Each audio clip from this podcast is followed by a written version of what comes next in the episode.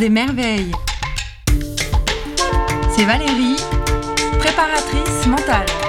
Viens découvrir des expériences de vie captivantes, inspirantes. Allez, on part ensemble explorer ces vibrations, ces kiffs qui t'animent, le génie authentique qui donne du sens à nos vies. C'est ton podcast qui révèle les talents. Bonjour Nicolas Yves. Bonjour. Bonjour Ça à va tous. Bonjour à tous. Ouais, ça va bien, ouais. Alors, on s'est rencontrés, euh, c'était au mois de juin 2022. C'est ça. C'était, je crois, le 15 ou le 16 juin, euh, à l'occasion du congrès national des DCF, des dirigeants commerciaux de France. Et, euh, et, et- et en fait, je suis allé là-bas parce que déjà j'ai un j'ai un mandat de président sur le groupement de Montpellier. Et puis et puis surtout la, thématique de cette année, c'était euh, culture et développement. Donc moi étant euh, dans le milieu culturel, forcément, euh, c'était c'était une évidence que je sois là-bas. Ce qui me paraissait moins évident, c'est que j'allais tomber sur quelqu'un qui allait me proposer de casser une planche et, euh, du coup le topo était un peu un peu un peu amusant, un peu marrant. Et euh, voilà, donc on termine la première matinée et là j'ai euh, un ami de, chez Malakoff qui me dit écoute viens voir, il faut que il faut absolument je t'ai inscrit à une activité qu'on fait. Et là j'arrive et je tombe sur une dame qui me dit bonjour, je m'appelle Valérie, je vais vous faire casser une planche avec votre main. Mais bien sûr. Et Alors, voilà. effectivement, il peut m'arriver de proposer des choses assez exceptionnelles. Voilà. Euh, et ben, écoute, moi, j'étais très contente de te rencontrer euh, là-bas, sur cet atelier donc euh, que j'animais.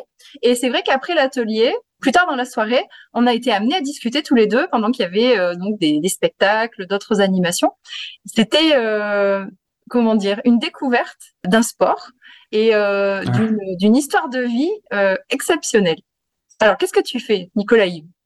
Oula, bah alors là, qu'est-ce que je fais? Ça, c'est une question qu'il faut pas forcément poser, à moins qu'on ait euh, qu'on ait deux heures et demie ensemble. Non, en vrai, euh, en vrai, ça va faire un peu la, réplique d'Otis, tu sais, dans dans Mission Cléopâtre. Mais en vrai, je suis un passionné. C'est-à-dire que euh, j'adore faire beaucoup de choses, j'adore découvrir plein de choses, et, c'est vrai que à la toute base, je suis chef d'orchestre de, métier, donc de de profession chef d'orchestre. euh, Enfin, tu tu tu le la queue de pie, le papillon, euh, la grande vadrouille, quoi. En gros, quoi, c'est ça, quoi. Et, euh, et c'est vrai que à côté de ça, bah, j'ai toujours, euh, j'ai toujours eu un pied dans le sport et, et j'ai toujours fait des sports, notamment euh, dits extrêmes, en, en gros. Et donc, euh, effectivement, tu vois, j'ai été, j'ai été pro en snowboard, j'ai été, euh, j'ai, enfin, j'ai fait beaucoup de skate, j'ai fait du wakeboard et, et là, enfin, récemment, oui, forcément, si à l'échelle d'une, à l'échelle d'un, d'un, quadra bien appuyé, euh, c'est récemment, mais il y a 4-5 ans, j'ai découvert un nouveau sport qui s'appelle le wake surf. Alors c'est une sorte d'hybride entre le wakeboard que tu connais euh, avec une, planche et des choses tirées par un bateau et, euh, et le surf des mers. C'est-à-dire que là en fait on est sur une planche qui se rapproche plutôt du- d'un surf des mers, mais qui est euh, aussi tirée par un bateau juste au départ parce que après en fait le bateau génère une vague qui fait que la portance est suffisamment suffisamment dense euh, pour qu'on puisse se passer de la corde et, donc du coup rejeter la, la- la corde dans le bateau et surfer la vague qui est créée par le bateau. Voilà. Je connaissais pas du tout cette discipline et puis j'imagine que la tenue, elle est pas tout à fait la même que celle d'un chef d'orchestre. Ah bah non non non la tenue là c'est euh, c'est c'est gilet de sauvetage obligatoire. Ouais. Euh, et puis et puis et puis et puis et puis et puis board short quoi. Enfin un short euh, voilà un short pieds nus avec euh, avec une avec une planche de surf et puis là c'est le c'est le tu vois c'est un peu le docteur Jekyll et le Mr Hyde quoi. C'est C'est ça. Et euh, justement, au mois de juin, tu allais participer au championnat du monde et euh, tu m'as dit, je vais être champion du monde cette fois. Ouais, je t'ai dit qu'on ferait le, on ferait, alors, techniquement, pas champion du monde. Je t'ai dit que j'avais participé à la Coupe du Monde, que j'allais gagner et que la prochaine fois qu'on se parlerait, j'aurais gagné la Coupe du Monde. Voilà, c'est ça. Euh, voilà, petit, euh, petit spoiler, j'ai gagné la Coupe du Monde, effectivement. Bravo. Alors, je suis au courant, hein, mais vraiment bravo. Ce sont des événements marquants de, de, de gagner, de se mesurer aux autres, parce que c'est sympa de pratiquer tout sport. Maintenant, euh, participer à une compétition, c'est aller chercher l'expertise euh, technique, physique, mentale.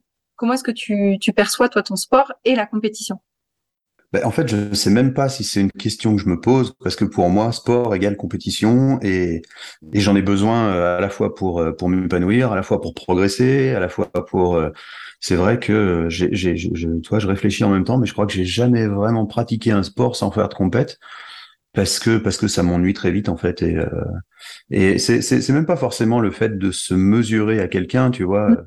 J'ai fait beaucoup de golf par exemple et, et en golf tu joues pas forcément contre quelqu'un tu vois tu joues contre le parcours avant tout et du coup contre toi-même mais c'est vrai que cette, cette notion de, de aller on compte les points euh, c'est quelque chose qui euh, c'est quelque chose qui m'a toujours porté depuis que je suis tout petit tu vois enfin les, les, les même les jeux tu vois les, les plus lointains souvenirs que j'ai les jeux euh, quand on était gamin, tu vois, on disait dans la cour de récré, euh, ça compte pour du beurre ou un truc comme ça.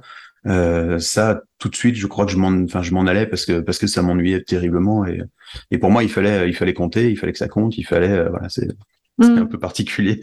C'est une volonté de s'améliorer, une volonté de se lancer en fait un, un, défi pour s'engager, s'investir encore plus dans, dans l'activité, peu importe l'activité d'ailleurs. Écoute, je sais même pas si c'est une volonté. Je pense que c'est tout simplement un problème de sens. C'est-à-dire que si on compte, il y a du sens. Enfin, pour moi, en tout cas, si on compte, il y a du sens. Si on compte pas, il y a pas de sens, quoi. Et, et à partir du moment où je trouve pas de sens à quelque chose que je fais, bah, bah je mm. préfère arrêter et plus faire, quoi. En fait, c'est, c'est, je, je, crois même que c'est vraiment à ce point-là. Hein. C'est, euh, mm.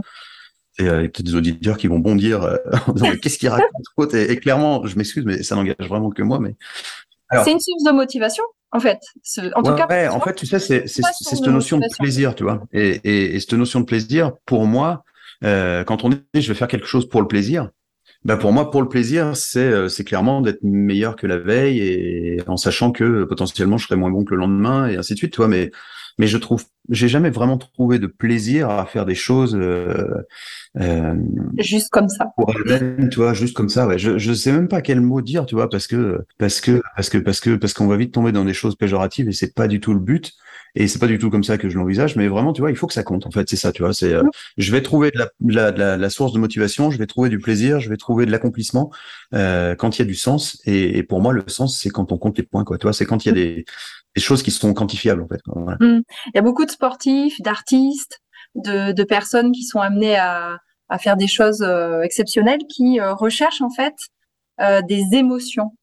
Est-ce que toi, tu penses que voilà, il y a cette recherche d'émotions ben, fortes, de sentir eh ben, vivant eh ben, en fait, je, je pense que c'est ça. Voilà. Tu vois, je pense que c'est ça. C'est-à-dire que s'il y a un enjeu, il y a une émotion. S'il n'y a pas d'enjeu. Ok. Donc on a un, un chercheur d'émotions fortes. Ouais, bah complètement. Tu sais, quand je te disais tout à l'heure que j'étais curieux, en réalité, c'est ça, tu vois. C'est euh, qu'est-ce qui peut me faire avancer, qu'est-ce qui peut me faire triper. Et ok, maintenant j'ai j'ai j'ai accompli ça, j'ai accompli ça, j'ai accompli ça. Qu'est-ce qu'il y a après? Et et parfois, tu te rends compte que le après, parfois, tu vois, j'ai fait beaucoup de sport S entre guillemets. Et en fait, il y a un moment où tu, tu prends conscience du fait que tu es arrivé au bout de tes possibilités dans ce sport-là à moins de passer évidemment un échelle au-dessus et tu vois et, et au final il y a, y, a, y a pas mal de sports sur lesquels j'ai eu une, un véritable coup de foudre. Typiquement je peux parler du golf tout à l'heure mais le jour où j'ai découvert le golf euh, j'avais euh, j'avais un métier j'avais une région j'ai complètement déménagé parce que dans la région dans laquelle j'étais on pouvait pas jouer au golf l'hiver. J'ai changé de métier j'ai changé de voie et je suis parti dans le golf. Jusqu'au moment où j'ai été euh, directeur de club de golf j'ai gagné les championnats de France des directeurs de club de golf. Et à partir de là je me suis dit ok et what's next? Bah en fait après il y a, y a rien parce que je veux pas devenir golfeur professionnel ça a pas de sens à 40 ans et tu vois. Et, et du coup c'est vrai qu'à ce moment-là j'ai commencé un peu moins à jouer et, euh, et aujourd'hui je suis très content de rejouer au golf. Si tant est que ce soit dans une partie avec des copains dans lesquels on compte les points mais euh, mais je joue beaucoup moins toi parce que je pense que j'ai vraiment cette progression tu vois je, je, je, je monte je monte. Il y a un moment j'arrive à quelque chose qui est pour moi l'apogée et je le sais je sais que je pourrais pas je pourrais difficilement aller plus haut euh, en tout cas sans que ça engendre des, des changements profonds dans ma vie que je veux pas forcément mettre en place. Euh, pour lesquels je suis pas je suis pas prêt non plus à tout sacrifier tu vois et puis et puis arriver à un certain âge non plus ça n'aurait pas de sens non plus tu vois et, euh, et, et, là je préfère découvrir finalement quelque chose d'autre alors je sais même je sais même pas si c'est une une volonté de vouloir découvrir ou si c'est que finalement euh, il y a une place qui se libère et il y a quelque chose d'autre qui prend la place. Je comprends. Tu as plein plein de d'orientations avec des, des, choses qui te passionnent et quand il y en a une qui commence à s'éteindre parce que tu as été au bout, tu as fait le tour peut-être, en tout cas euh, dans ta vision, sous, sous, ton angle à toi, eh bien tu de, de ce que je pouvais faire, tu vois, en, en, étant confiance, en étant conscient de mes limites aussi, tu vois. D'accord. Et euh, chef d'orchestre, alors comment ça se passe? Est-ce que tu vis des, des émotions intenses de la même façon? C'est quelque chose qui perdure dans le temps? Ah non, c'est encore plus exalté ça. Hein. C'est euh, j'ai j'ai j'ai ouais non non c'est c'est c'est c'est fois mille quoi enfin la direction d'orchestre il y a réellement il y a il y a, il y a enfin j'ai jamais eu autant de décharge d'adrénaline que de que quand tu diriges un orchestre quand tu vois une petite anecdote tu vois quand j'étais chef d'orchestre je, je, demandais en fait tu sais quand quand tu vas diriger des orchestres tu envoies ce qu'on appelle un rider et le rider c'est en gros euh, tes, enfin, tes exigences, c'est pas forcément le terme, mais euh, tout ce dont tu as besoin, tu vois, pour les loges, les choses comme ça, quoi. C'est dans ces fameux riders où euh, on a des Maria Carré qui demandent euh, une loge euh, dont le sol doit être rempli de pétales de rose, ou on demande, enfin, c'est tous ces, c'est tous ces, ces, caprices entre guillemets de stars. Euh, moi, c'était pas ça, mais, mais ça m'amusait en fait. Je demandais une balance, et en fait, cette balance, il y avait à chaque fois entre le moment où je montais sur scène et le moment où je regagnais ma loge, il y avait 4 kilos de différence. Ah, quand alors que, alors que tu vois, la direction de l'orchestre, c'est Enfin, enfin, t'as pas l'image tout de suite d'un sportif de haut niveau qui va faire un marathon et qui va, tu vois. Et pour autant, je, je perdais effectivement 4 kilos. Donc, euh, c'était, c'était devenu un problème parce que les dernières années, entre guillemets, de ma carrière, euh, j'avais aussi la direction d'un conservatoire, d'une école de musique. Et le problème, c'est que quand tu es chef d'orchestre, bah forcément, quand tu diriges un ou deux soirs de suite, tu as après deux, trois, quatre jours pour te remettre quand tu es, euh, es chef d'orchestre et directeur de conservatoire, euh, quand tu as dirigé le samedi et potentiellement le dimanche, le lundi matin, tu es en réunion avec, tout, avec toute l'équipe pédagogique et c'est reparti pour la semaine. Et le lundi après-midi, tu reçois les parents et ainsi de suite. Tu vois. Enfin, c'est, euh, il y avait, il y avait quand même une problématique qui était, qui était un peu, un peu majeure. Et, tu as arrêté voilà. alors, la direction d'orchestre, j'ai arrêté parce que euh, parce que parce que je suis issu d'une famille de musiciens, donc euh, donc j'ai j'ai commencé très très jeune, tu vois pour faire, pour faire un peu rapide, en, en France, en gros, euh, tu découvres un instrument quand tu as 3, 4, 5, 6 ans. Tu vas faire un cursus d'apprentissage de cet instrument. Cet instrument, tu vas le travailler jusqu'à 18, 19, 20 ans. Là, tu vas, tu vas commencer à, enfin, tu, tu, tu, tu vas commencer une carrière, en gros, si tu veux poursuivre là-dedans. Euh, donc, tu vas devenir musicien professionnel. Tu vas passer des concours dans des orchestres nationaux. Euh, tu vas peut-être euh, pas forcément être pris à ton premier concours, donc tu vas peut-être avoir deux, trois ans de, de, de, concours. Euh, et là, du coup, tu vas rentrer dans un orchestre professionnel. Donc là, pour le coup, tu es musicien professionnel. Et c'est vrai qu'au bout de 20, 25 ans de carrière, il y a souvent, on, remarque des gens qui ont une envie, qui ont un besoin de réorientation, toi, de changement. Euh, ce que moi j'ai vécu aussi, mais en décalé parce que j'ai commencé beaucoup plus jeune, mais, mais ce que j'ai vécu aussi, si tu veux, à, savoir que le classique, c'est quand même quelque chose qui est figé, c'est-à-dire que quand tu as dirigé euh, 40 fois la cinquième de Malheur et 19 fois la, la, la, la neuvième de Beethoven, bah tu les as déjà dirigés euh, 40 fois et 9 fois, tu vois. Donc euh, donc donc du coup euh, voilà. Et, et, ces gens qui arrivent finalement à 45 50 ans, euh, il y en a quelques enfin il y en a pas mal qui se réorientent. Donc il y en a une grande partie qui part vers l'enseignement. Euh, qui vont devenir prof de violon, prof de hautbois, prof de flûte. Euh, il y a une partie qui se réoriente complètement, qui arrête, et il y a une petite partie qui se dit mais pourquoi pas la direction d'orchestre? Donc là tu reprends un cursus et c'est comme ça qu'en France on se retrouve avec des chefs d'orchestre avec les tempes un peu un peu grisonnantes et euh, et, euh, et, voilà parce que c'est des gens qui ont découvert le métier relativement tardivement. Euh, donc tout ça est en train de changer évidemment mais quand moi j'avais 15 ans c'est-à-dire il y a une trentaine d'années aujourd'hui tu vois le, le, le, le, paradigme était, était celui-là et, et moi c'était différent parce que je suis arrivé dans une famille de musiciens du côté de mon père. Ils sont dix enfants euh, mon grand-père a formé plus de 80% des chefs d'orchestre professionnels en France. Et, euh, et, dans les 10 enfants, il y en a 7 qui sont professionnels en musique, dont 6 qui sont euh, qui sont chefs, enfin qui étaient parce qu'ils sont beaucoup pour la non, ils sont tous à la retraite maintenant. Et, et du coup, qui étaient chefs d'orchestre professionnels, tu vois. Donc donc moi j'ai commencé très très jeune, tu vois, à deux ans comme un, un fils de, de, de, de, maçon, on va dire, prend une truelle, du sable et de l'eau pour faire comme papa, ben moi j'allais euh, voler un, j'allais voler une aiguille à tricoter à ma, à ma mère et puis euh, et puis je mettais tous mes nounours dans le fauteuil, je me mettais une symphonie et puis et puis je dirigeais tout ça, tu vois, c'était euh, mm. c'était c'était c'était un peu ça. Donc c'est pour ça que ça a été un peu ça a été un peu décalé. J'ai commencé ma carrière pro réellement à l'âge de 15 ans mm. et je suis allé jusqu'à ouais jusqu'à jusqu'à 30 37 ans au total quoi. D'accord. Tu savais déjà que tu euh, voulais être euh, chef d'orchestre tout petit ou tu t'es dit je ferai autre chose à côté ou je ferai autre chose après? Comment ça se passait dans ta tête à ce moment-là? Je me suis jamais posé la question. Ouais, je me suis jamais posé la question parce que euh, parce que parce que parce que parce que pour moi je suis né là-dedans et tu vois c'était normal que je continue tu vois. Mon grand-père était chef d'orchestre, mon père était chef d'orchestre, mes oncles étaient chefs d'orchestre, ma marraine était chef d'orchestre. Il y a, enfin, il y a, il y a tu, tu, sais, quand on est en troisième, on a des, on a on va au, forum des métiers, tu sais. Donc, euh, donc moi j'étais dans la région de Lyonnaise, mais j'étais euh, en campagne. Non, bah non. Et tu vois, on prenait le bus une fois par an pour descendre à Lyon pour aller euh, pour aller au forum des métiers. Et là, bah à chaque fois, tu sais, il fallait remplir, il fallait remplir un, dossier. Donc, euh, donc je mettais arbitrairement journaliste, je mettais avocat, je mettais, tu vois, enfin, mm. des, des, des, choses pour remplir des cases parce que forcément, chef d'orchestre, évidemment, il n'y avait pas. Et puis, euh, et puis, et puis, il fallait que ce soit quand même un métier un peu sérieux, tu vois. Pendant longtemps, on m'a demandé ce que je faisais comme métier, donc je disais chef d'orchestre. Et, et là, on reprécisait, non, mais ton métier qui te permet de vivre, c'est quoi? Enfin, ton métier, quoi. C'est oui, bah, chef d'orchestre. C'était un peu, on en était un peu là, mais. La vie d'un chef d'orchestre, euh, comment ça se passe? Tu as beaucoup voyagé ou alors c'était plutôt euh, euh, sur le lieu de, je sais pas, de, de ta ville Écoute, moi j'étais, non, moi j'étais, j'étais affilié, j'étais affilié du coup sur le sur le conservatoire sur lequel j'étais, enfin ouais, dont, dont j'avais la, la, la, direction. Et après j'avais j'avais des invitations, toi. Donc donc j'avais un lieu de résidence entre guillemets, si tu veux, euh, une résidence euh, professionnelle, artistique, qui correspondait pour le coup à ma résidence de villégiature, on va dire. Et après, j'étais invité à droite à gauche quand il y avait des programmes à monter euh, sur des invitations. D'accord. Si, si, on parle de hum, d'habileté mentale, tu disais tout à l'heure que tu pouvais perdre 4 kilos. Qu'est-ce qu'un chef d'orchestre doit mettre en jeu? C'est-à-dire, il doit être attentif à quoi, niveau concentration, euh, il doit euh, regarder quoi, il doit écouter quoi, il doit se dire quoi, comment est-ce qu'il gère ses émotions, est-ce qu'il doit surveiller. Euh, c'est juste que je j'ai pas du tout idée. Alors, je fais partie d'une batucada.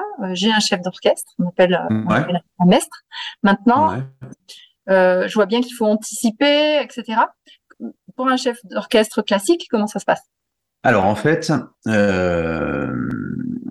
tout parle de la partition. C'est-à-dire que si tu prends une partition de Berlioz, par exemple, on va avoir une œuvre écrite avec euh, avec des notes de musique qui peuvent euh, qui peuvent pour la plupart des gens ressembler à des hiéroglyphes d'ailleurs, mais mais voilà, c'est c'est c'est la partition de base. Dans cette partition, on n'a pas évidemment un tuto euh, sur YouTube de Berlioz qui va t'expliquer comment faire sonner ça, pourquoi il a écrit ça, qu'est-ce qu'il avait dans la tête à ce moment-là. On n'a pas tout ça.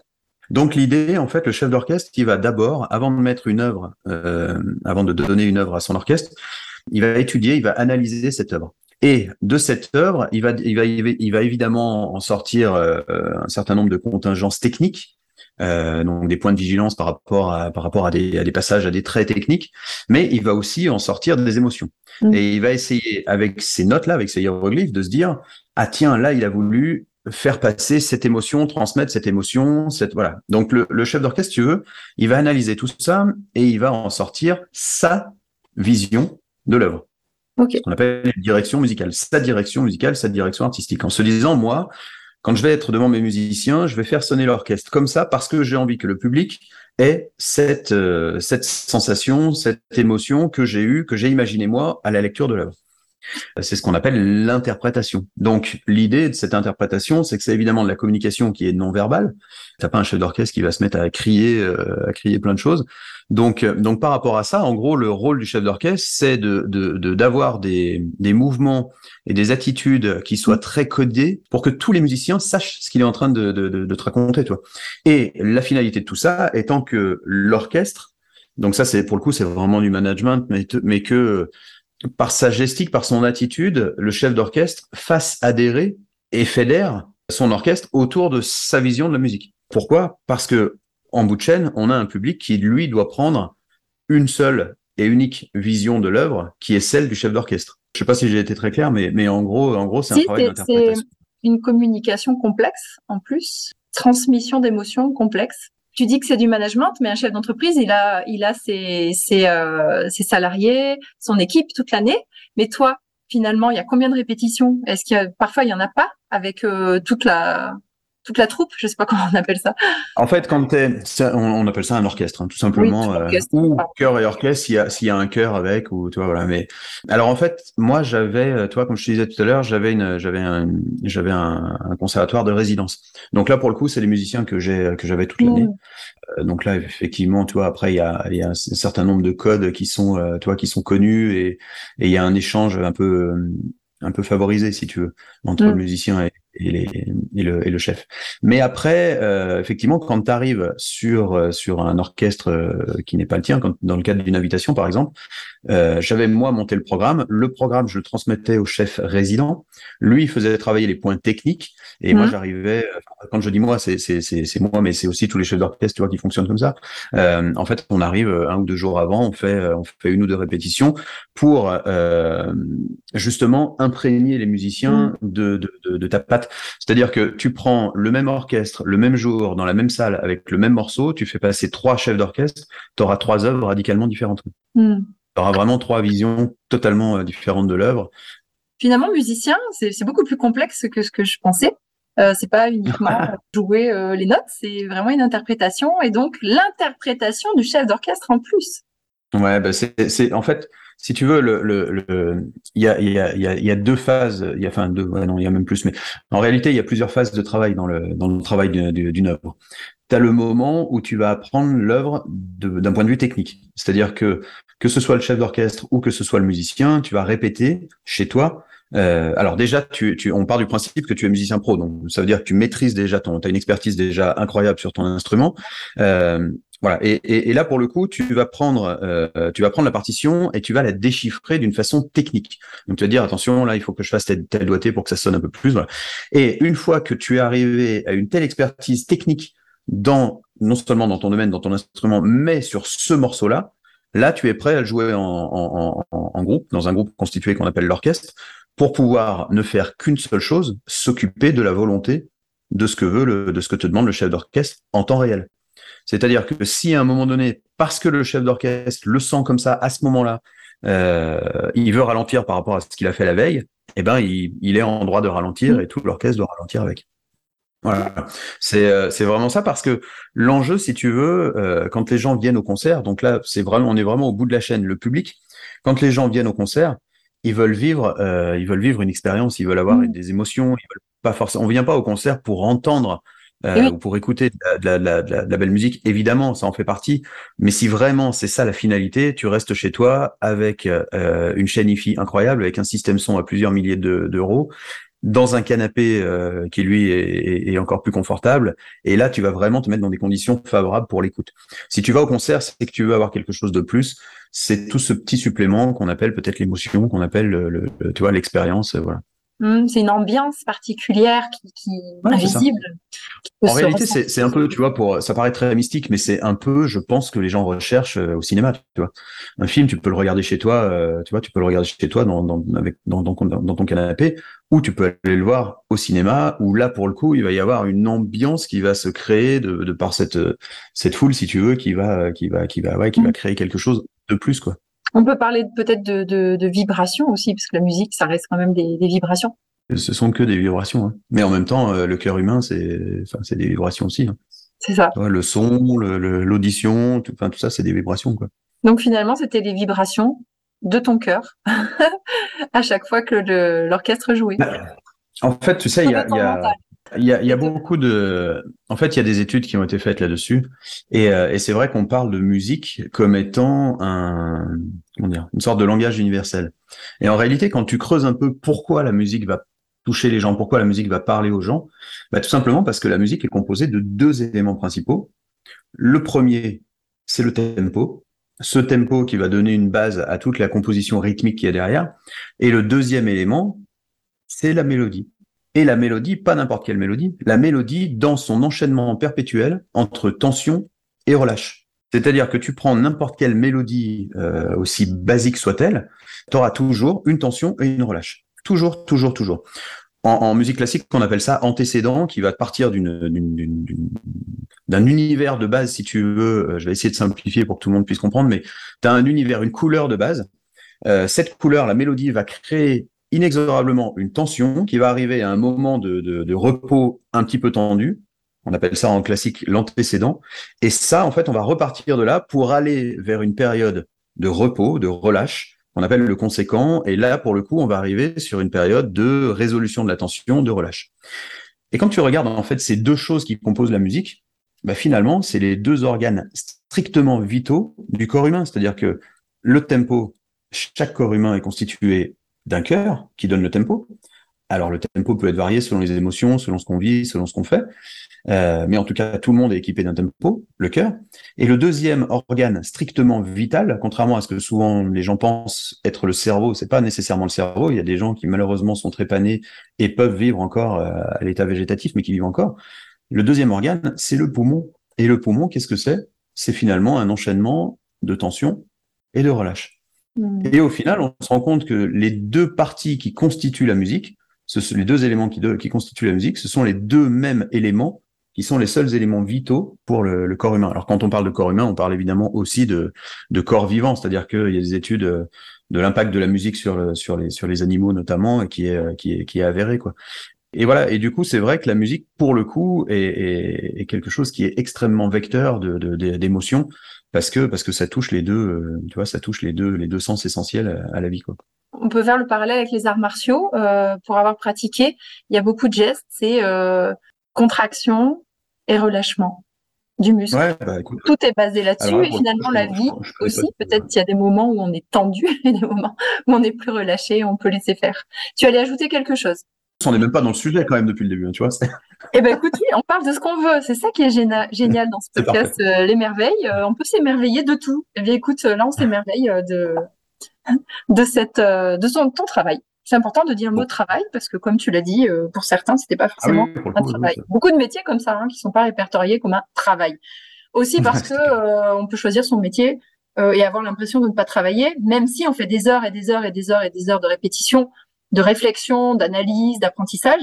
On peut voir ça. Voilà, si c'est une passion, on peut employer un mot plus agréable que le mot travail.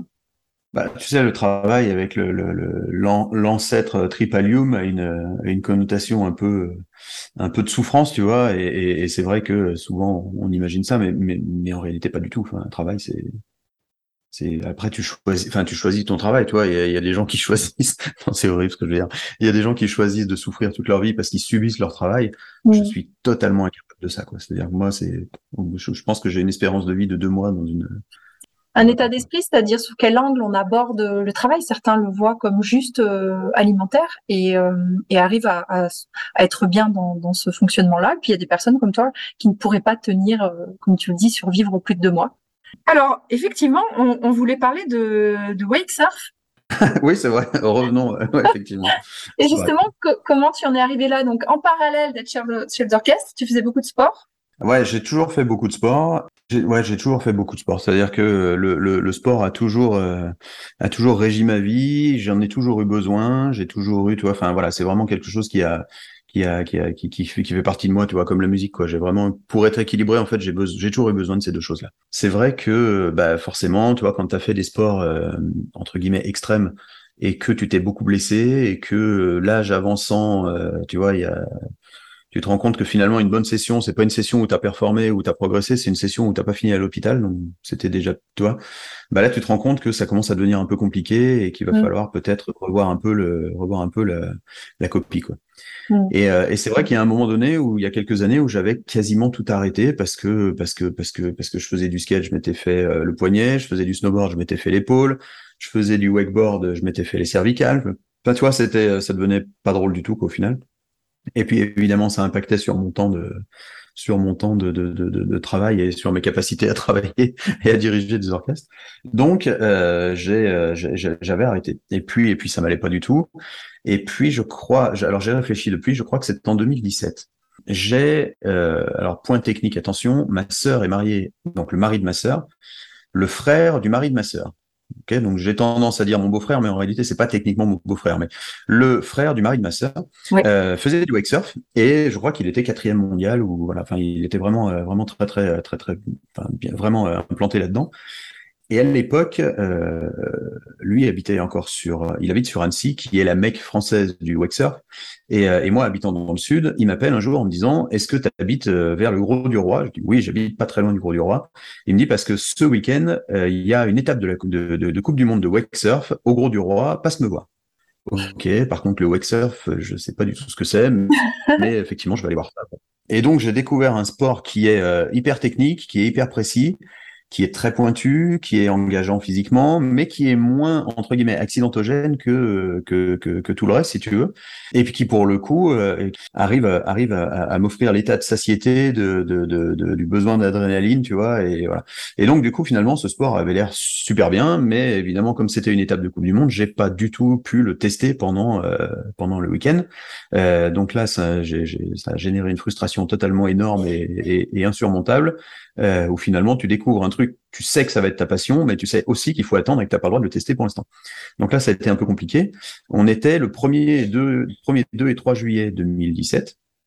Et à la fin du week-end, il vient me voir en me disant, j'ai réussi à négocier, j'organise une, une, Coupe d'Europe début septembre, je t'ai inscrit. d'Europe, je dis, j'ai jamais participé, enfin, je sais même pas ce que c'est, je sais même pas si je vais réussir ou quoi, j'en sais rien. Il me dit, bah, écoute, tu te débrouilles, euh, tu fais ce que tu veux, tu as deux mois, euh, voilà. Donc finalement, finalement, je travaillais encore le mois de juillet. Donc euh, finalement, euh, les, deux mois se sont résumés à trois semaines au mois d'août.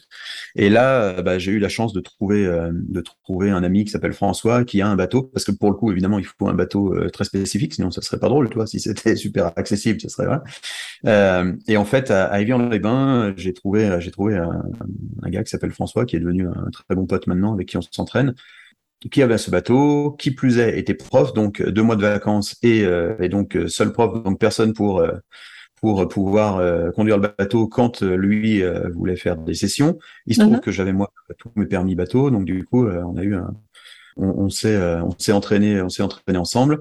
Et j'ai fait ma première coupe d'Europe. J'ai eu un, coup de bol incroyable parce que le jour de, de la coupe d'Europe il y a eu un, un, orage incroyable. Pour te dire on était le premier c'était oui c'était le 1er septembre à Annecy. 1er septembre à Annecy l'air était à 8 degrés l'eau était à 24 degrés tu vois donc ah on est vraiment tombé sur une journée horrible avec de la grêle, avec de la pluie et autres. Et ce qui fait que finalement tous les cadors euh, du sport, tous les Américains, enfin tous les, toi, les, les, les, grands noms de ce sport-là, euh, eh ben, ont pas pu sortir leur grande figure euh, ce jour-là parce qu'il y avait des conditions qui étaient atroces. Et moi, finalement, qui savais globalement pas faire grand-chose, bah, j'ai fait, euh, j'ai fait finalement ce que je savais faire, à savoir pas grand-chose. Mais moi, pour le coup, ça a été beaucoup moins impacté euh, parce que j'avais pas de figure technique. Et, et, et, finalement, il y a eu un nivellement par le bas du, du niveau qui a fait que ce jour-là, j'ai terminé septième. Et du coup, ça a commencé à me faire rentrer dans le ranking mondial. Ça m'a ouvert les portes d'autres compétitions que j'ai fait avec beaucoup d'amusement au départ. Et puis, et puis montant, montant, montant, euh, je suis arrivé à un moment euh, euh à faire euh, vraiment euh, au bout de au bout d'un an et demi. Enfin, j'ai commencé donc en, juillet 2017. Là, on est en 2019 ou 2019. Je décide de faire le de faire l'année de sur le toi de faire le tour quoi, mm-hmm. de faire toutes les étapes européennes. Allez, je me lance dans la compétition. bah ouais, c'est ça. Toi. Mm. C'est ça exactement, tu vois. Donc du coup, euh, du coup, je me lance parce que finalement, tu vois, j'avais quand même, enfin, j'avais eu du temps pour m'entraîner. J'avais grappillé quelques points euh, et puis ça commençait à être rigolo, tu vois. Tu tous les tous les lundis matins, tu regardais le ranking mondial pour savoir où t'en étais. Euh, tu vois, et à l'époque, je devais être dans les 60, 70, mais sur les 250 premiers, tu vois. Donc euh, donc j'étais quand même, toi, j'étais quand même super content. Et arrive ce fameux Open d'Italie en mai 2019, où là, pour le coup, j'y vais comme d'habitude, euh, fleur au fusil, en rigolant, en me disant, je vais passer un super week-end avec les copains, ça va être cool, et voilà. Mmh. Sauf que, euh, sauf que je fais mon, je fais mon run. En fait, les, les compètes, c'est toujours le même format. Le samedi, euh, le vendredi, tu testes le bateau. Le samedi, tu as euh, tes runs de qualification. Et mmh. les meilleurs euh, se retrouvent le dimanche pour les runs de finale. Ok. et tu as des, des figures à faire spécifiques? En fait, non, il n'y a rien d'imposé. Non, il n'y a rien d'imposé. Il y a les grands standards, bien sûr, mais il n'y a rien d'imposé. En fait, tu as deux bouées qui sont distantes de 45 secondes, donc ça fait à peu près 450 mm. mètres à peu près. quoi. Euh, et donc, du coup, tu, tu, tu, passes la première bouée. Donc, le, le, le, le juge, le, le, le, head judge qui est sur le bateau te signifie que là, tu es en course. Donc, du coup, tu fais, tu fais toutes les figures que tu veux euh, jusqu'à la deuxième bouée. Là, du coup, tu tournes et tu repars pour un deuxième passage dans l'autre sens. Euh, entre les deux bouées et à partir de là, bah, ils prennent euh, ils prennent les meilleurs. T'es jugé sur évidemment le, le, la, la, diversité de, de, tes figures. T'es jugé sur le l'engagement technique. T'es jugé sur le rythme que tu imposes euh, à ce qu'on appelle les runs, tu vois, à ton, à ton passage. Et puis t'es jugé sur bah, tout le, le, le, côté un peu X, le, ce que les appellent le X factor, tu vois, les les toute la partie la partie style en gros, tu vois, qui est mm. qui est le moins mesurable. Donc on est jugé là-dessus. Et euh, ce jour-là, du coup, je fais mon test de bateau le vendredi. Le samedi, je fais les qualifs. Évidemment, je me qualifie pas, tu vois, les, les six premiers sont qualifiés, j'arrive huitième. Je pars faire la fête avec des copains, on va dans un bar, on va manger, on se met une bonne bouffe et, euh, et on boit quelques, quelques mmh. coups. Et, tu n'avais pas, tu avais pas eu le temps encore de, de perfectionner tout un tas de ah figures. Ah voilà, le, non, non, non. En fait, tu vois, il y a, y a, une figure absolument mythique hein, dans ce sport-là qui s'appelle le 3-6. Donc le 360, c'est un tour sur toi-même qui est extrêmement dur. Euh, je crois qu'en les, les, statistiques euh, donnent euh, un taux de réussite de 50% en compétition, tu vois, sur cette figure-là. Moi, évidemment, j'avais jamais réussi à faire cette figure, tu vois. Enfin, c'était voilà, c'était un truc totalement mythique, mais, mais, mais, mais, mais, mais, pas pour moi encore, tu vois. Et, et là, du coup, minuit moins quart, le téléphone qui sonne, et en fait, c'est le directeur de la Fédé italienne qui m'informe que euh, le champion de Pologne a refusé, pour une raison totalement stupide et incompréhensible de mettre son gilet de sauvetage. Donc, il a été disqualifié. Mmh. Le champion de, c'était qui? Je crois que c'était un, c'était un japonais, je crois. Ouais, je crois que c'était un japonais, euh, qui lui, en fait, avait touché le bateau pendant son run. Et ça, c'est strictement interdit. Tu as absolument pas le droit du tout. Donc, il est disqualifié. Donc, je me retrouve finalement à minuit moins quart euh, informé que le lendemain, bah, du coup, il y a eu deux disqualifications. Donc, le prochain sur la liste et dernier qualifié, c'est moi et que qu'il faut du coup que je me prépare pour euh, pour rider en finale pour la première fois de ma vie. Donc le dimanche matin arrive, euh, donc je me prépare euh, un peu, tu vois, enfin un peu, je sais pas comment me préparer parce que parce que pour le coup, tu vois, je me retrouve en finale et je sais pas trop ce que je vais faire en finale parce que finalement, quand tu fais rien dans les runs de qualification, enfin quand tu fais rien, quand tu fais pas de, trucs incroyables, tu vois, tu te dis bah euh, ok, très bien, tu vois, ça passe un peu à travers, mais quand tu es en finale tu vois, tu sais que tu as toute l'équipe qui est au bar du coin euh, en train de regarder le truc à la télé, en train de regarder ton passage à la télé, tu te dis quand même, tu il faut quand même faire un peu quelque chose. Et là, du coup, ne sachant trop que faire, euh, je fais appel en gros à tout ce que j'ai euh, vu dans ma vie, à tout ce que j'ai tout ce que j'ai travaillé. Il se trouve qu'en parallèle de la direction d'orchestre, j'ai beaucoup travaillé la PNL, et donc j'ai un j'ai un fort j'ai un fort pouvoir sur mon cerveau, on va dire. Et, euh, et quelques quelques semaines avant, j'avais rencontré un gars qui euh, avec qui j'avais beaucoup discuté et échangé. J'avais trouvé super passionnant. Euh, et c'est et c'est de là d'ailleurs où j'ai fait le rapprochement où je suis venu te, te reparler après notre notre rencontre. Il nous avait parlé effectivement d'une technique de voir en fait dans ton cerveau de, de, créer finalement une imagerie mentale de ce que tu allais euh, de ce que tu allais vivre. Mmh, exactement. Euh, et, juste euh, juste Nicolas Yves, j'ai précisé pour les auditeurs et les auditrices qui savent pas ce que c'est la PNL, c'est pas le groupe de rap hein, puisque ça existe. Ah, c'est de la c'est de la programmation neurolinguistique. Voilà, c'est un outil qu'on peut utiliser en préparation mentale. Et là, on va parler de, de l'outil imagerie mentale. Voilà, c'est ça. Et donc du coup, euh, je me dis bon bah écoute, euh, de toute façon, perdu foutu pour foutu, autant tester un truc. Et euh, et donc je vais euh, je vais m'isoler en fait. Donc je laisse tous les gens avec qui j'étais, tu vois, je leur dis mais écoutez, je vais aller me, je vais aller me préparer. Donc euh, il y en a qui me dit oui non mais ça tu passes dans une heure. Je lui dis non mais t'inquiète pas. Donc je vais faire mon échauffement physique temps de m'échauffer, toi, je, voilà. Et après, je me pose et, euh, finalement, je me rappelle, je mets ma serviette. Il pleuvait en plus ce jour-là, tu vois. Je mets ma serviette sur la tête. Je me retrouve sous la pluie avec ma serviette sous la tête. Et en fait, je me suis, euh, je me suis construit mon run. Donc, tu vois, je me suis dit, bah, tiens, je vais commencer par faire ça, ça, ça, ça. Donc, j'ai pris le temps, en gros, de, de rassembler un peu euh, tous les bouts de, trucs que je savais à peu près faire, tu vois, en me disant, voilà.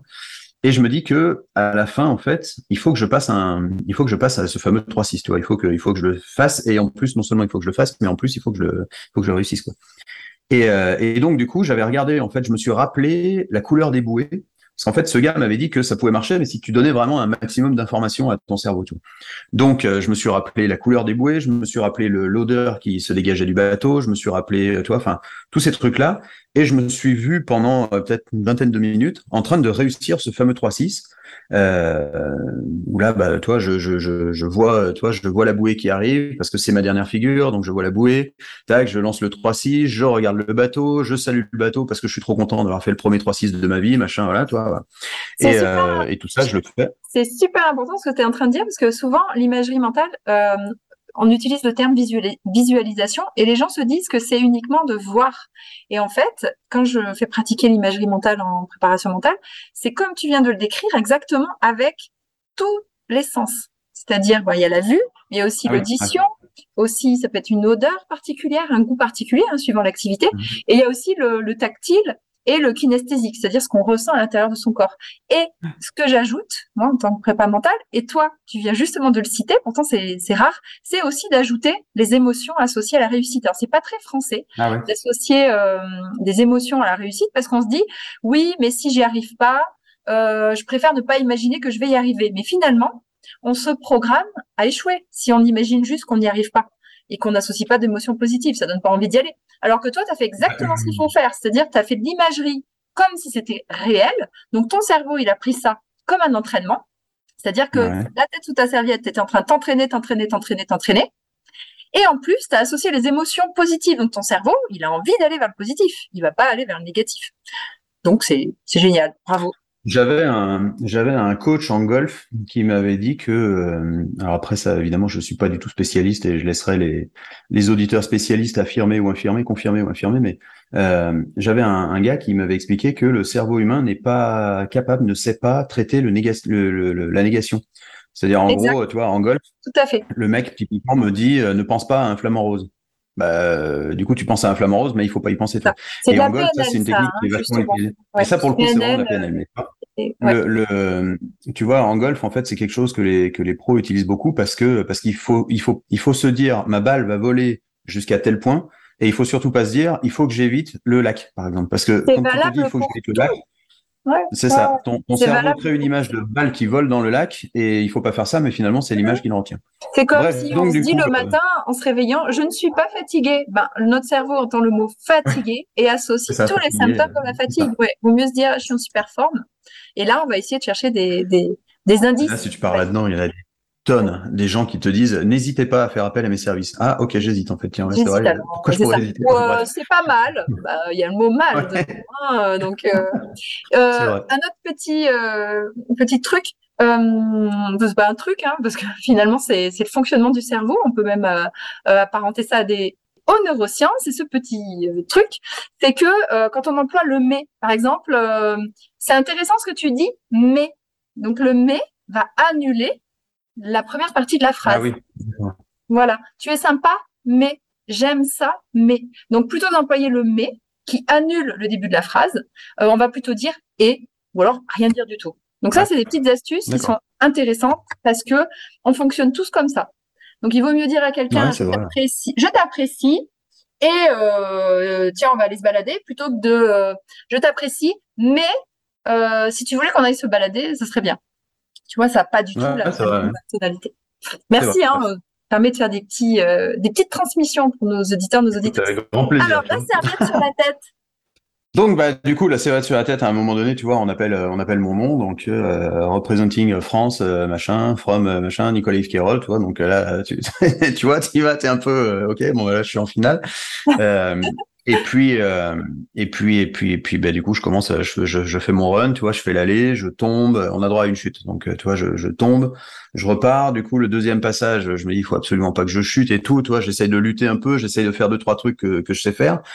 Et tout d'un coup, en fait, je lève la tête et je vois la bouée, mais exactement au, au, moment précis de ce que j'avais euh, de toi de, de, sous la serviette. Je vois la bouée, je me dis, oh, le 3-6, machin, tac. Donc, du coup, hop, j'envoie le truc, je fais le 3-6.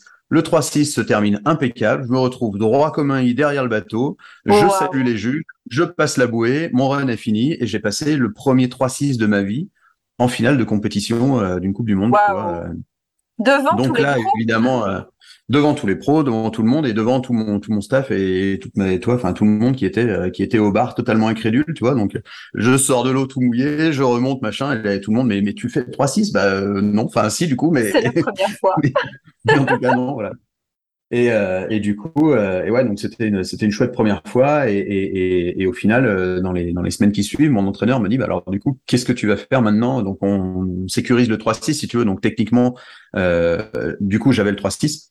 Et il me dit, bah, tu devrais essayer, euh, c'est une autre figure qui s'appelle le body variole. Le body variole, en fait, tu as ta planche qui est droite, et toi, en fait, tu sautes pour te retrouver, de, donc tu as le pied droit devant, et tu sautes pour te retrouver avec le pied gauche devant, enfin, ou l'inverse, selon, selon ce que tu Donc, du coup, ta planche reste, mais toi, tu fais un saut et tu fais un 180, toi, euh, sur ta planche. C'est aussi une figure assez technique. Et, euh, et, donc, il me dit, bah, tu pourrais faire ça, ça pourrait être chouette et tout. Donc, j'essaye, j'y arrive pas, j'y arrive pas, j'y arrive pas. Jusqu'au matin de l'Open de Suisse cette fois, donc c'était à Neuchâtel, c'était un mois après.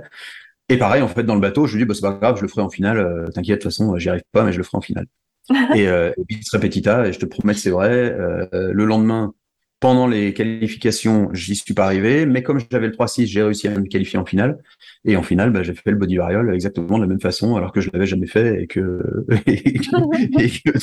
mais là, pour le coup, je m'étais, je m'étais carrément tellement conditionné que j'avais dit à mon entraîneur que c'était même pas la peine de le travailler plus que ça, j'allais m'abrutir, j'allais me blesser et que ça passerait tout à fait en finale et c'est ce qui est arrivé, quoi.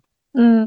En fait, euh, euh, normalement, quand on fait de l'imagerie mentale, c'est bien de pratiquer un peu tous les jours. Maintenant, toi, tu as cette faculté de réussir à programmer ton cerveau euh, peut-être avec encore plus d'efficience que, que d'autres personnes. Parce que normalement, on s'entraîne, on s'entraîne à faire de l'imagerie tous les jours comme si c'était un entraînement et justement, ah il y a le risque de se blesser. Ouais. Donc toi, tu as juste une pratique hyper efficace de l'imagerie mentale parce que tu arrives à, à, on va dire, coordonner tous tes sens pour que ton cerveau ait, vraiment l'impression que c'est réel et, et, donc il reconnaît et, il y arrive. On va dire que tout est super bien connecté euh, dans ton corps. Je suis très content de normalement, voilà, il faut quand même s'entraîner. Je précise. D'accord. Alors, écoute, euh, voilà. mais, euh, et puis, et puis, bah, du coup, les, années ont passé, le, tu vois, et, et, euh, et je me suis retrouvé l'année dernière en 2021, donc sur une sur la, plus grosse étape de, de, de, Coupe du Monde en Europe, parce que toi, je fais pas le tour asiatique et le tour le tour américain, je suis pas là du tout, mais mais je fais les étapes en Europe. Et en 2021, du coup, je me retrouve sur la plus grosse étape. Et euh, pour la première fois de ma vie, j'ai terminé les qualifications à la première place. Et ça, j'ai jamais été, euh, j'ai, de, de, de, tous les sports que j'ai fait dans toute ma carrière et tout, j'ai jamais été chassé. J'ai toujours, euh, en abordant les finales, toutes les finales que j'ai fait, j'ai toujours été le chasseur, tu vois. Mm. Et, euh, et ça, pour le coup, je l'ai vraiment mal vécu parce que pour le coup, j'étais pas du tout préparé, tu vois. C'est pas le même état d'esprit, quoi. Non, c'était, alors, alors non, clairement, ça, j'ai découvert ça en juillet 2021. Et, euh, et d'ailleurs, je suis passé totalement à côté de la finale. En fait, j'ai fait le meilleur run, c'est-à-dire j'ai scoré en demi-finale. Mon score de, de, de run de demi-finale a été le meilleur du week-end, le plus gros score. Mais pour le coup, j'ai perdu en finale et j'ai fini deuxième, tu vois. Et alors, c'était très bien, tu vois, j'étais très content. Mais euh, mais pour le coup, euh, pour le coup, tu vois, j'ai pas forcément passé une bonne soirée, une bonne nuit avant la finale parce que parce que je me suis rendu compte à ce moment-là que finalement mon seul ennemi entre guillemets, mon seul euh, adversaire, c'était moi. Quoi. C'était pas, euh, c'était pas il y en a un devant qu'il va falloir que j'aille faire mieux que lui et que voilà. C'était juste moi. Est-ce que je vais être capable de faire aussi bien demain que ce que j'ai fait aujourd'hui? Et clairement, vu que ça a été la première fois et que j'étais pas du tout préparé à ça, ben la réponse a été non. Mmh, c'est pas la même euh, motivation, c'est pas, le même objectif, c'est pas la même. T'étais pas la même énergie, le même état d'esprit. Hein. Non, non, c'est clair. Non, c'est clair. Je l'ai, je l'ai pas bien vécu. Enfin non, je l'ai, non, je l'ai pas bien vécu quoi. Enfin, tu vois, c'était pas c'était pas une grande passion. Je n'ai pas trouvé ça euh, vraiment euh, très exaltant et surtout c'était la première fois que je, que je me retrouvais dans cette situation, toi. Et, et, euh, et voilà. Donc du coup j'ai perdu. J'ai j'ai enfin, perdu. J'ai fait deuxième. Donc en tout cas j'ai pas gagné, ce qui pour moi correspond à perdre, mais mais, voilà. Et et finalement, tu vois, je l'ai je l'ai abordé cette cette défaite avec beaucoup de avec beaucoup de recul déjà parce que parce que je joue pas ma vie et que ça, ça reste juste une passion et toi il y a il y a, y, a, y a pas d'enjeu il y a pas d'enjeu incroyable. Euh, mais pour le coup je l'ai abordé avec cette envie justement de progresser encore et de se dire bah euh, là maintenant il va falloir que j'aille chercher la première place. Et à partir du moment si tu veux dans ma tête où j'avais tout réglé où j'avais la réglé la partie technique tu vois comme les je connaissais ma partition en gros, tu vois, pour refaire un mmh. parallèle. Je savais ce que j'allais faire, que je savais quand j'avais à le faire, que je savais voilà, que je savais ce que ça faisait d'être derrière, est-ce que je savais que ça, ça, se faisait, enfin, ce que je savais aussi ce que ça fait d'être devant. Bah, finalement, j'étais prêt et c'est pour ça qu'avec euh, on pourrait dire beaucoup de prétention, mais en réalité, ça l'est pas du tout. C'était vraiment pas du tout de la prétention. Quand on s'est vu au mois de juin, que je t'ai dit, bah la prochaine fois, j'aurais gagné parce que parce que pour le coup, euh, enfin, je savais à ce moment-là que qui, euh, n'importe qui, quiconque pour être en face de moi, euh, je savais que euh, j'avais le mental, j'avais la technique et il n'y aurait pas de surprise si tu veux. Toi. Hmm. Tu t'étais préparé mentalement, physiquement. Hmm. Parce que souvent on, oublie de se préparer mentalement. On a le physique, le technique, la technique, la stratégie et euh, le jour J, ben, le mental il fait défaut. Écoute, en France j'ai l'impression. Hein.